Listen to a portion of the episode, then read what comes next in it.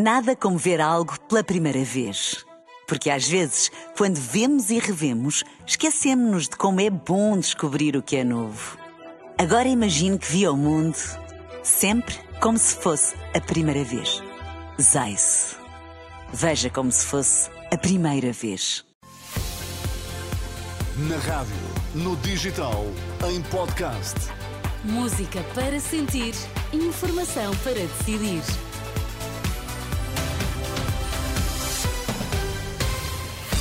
Boa quarta-feira, passam 3 minutos do meio-dia, vamos às notícias. Vítor Mesquita, aliás, desculpa, o que é que destacas a esta hora? Luís Montenegro atingido com tinta numa ação de campanha em Lisboa. Papa Francisco desloca-se ao hospital para fazer exames. As notícias na Renascença.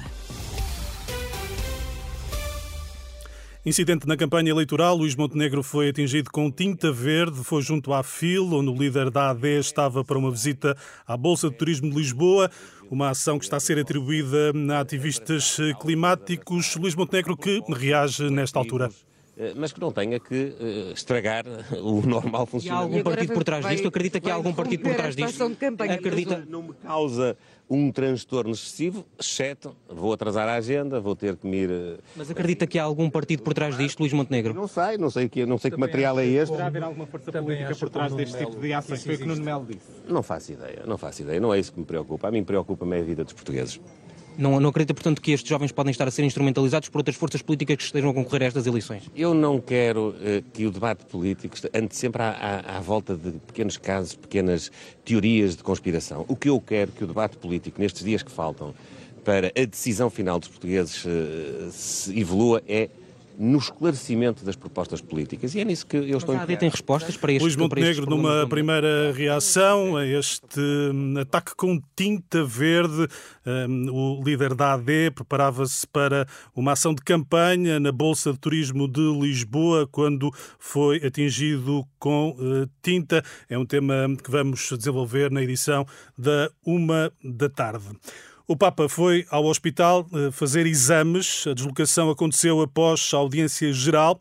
Segundo a Santa Sé, Francisco deslocou-se ao Hospital Ilha Tiberina Gemelli para alguns eh, acertos de diagnósticos. É uma declaração da Santa Sé que não adianta, contudo, eh, pormenores. Recordo que na audiência pública desta quarta-feira o Papa hum, apresentou-se um pouco engripado, o facto que o levou a pedir a um colaborador que lesse a catequese preparada para hoje.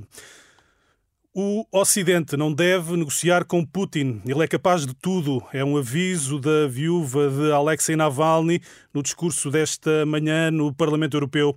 Yulia Navalnaya sublinha que as sanções não vão derrotar o líder russo, defende que é preciso inovar.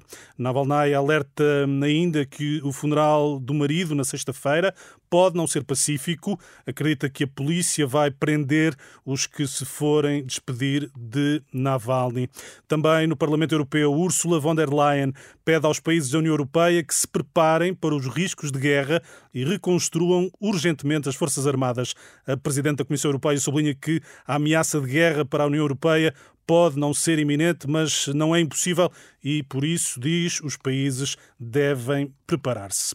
Por cá, sete homens ficaram hoje desalojados depois de um incêndio ter deixado a casa onde moravam sem condições de habitabilidade. Segundo a Proteção Civil, citada pela agência Lusa, não há vítimas a registrar. Os sete homens eh, trabalham na zona de Cuba, no Alentejo, no setor da agricultura. Obrigada, Vítor Mesquita. Tem o resto de uma ótima quarta-feira. Para ti também. Até Obrigado. Já. Nada como ver algo pela primeira vez. Porque às vezes, quando vemos e revemos, esquecemos-nos de como é bom descobrir o que é novo.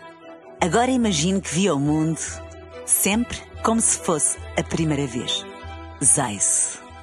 Veja como se fosse a primeira vez.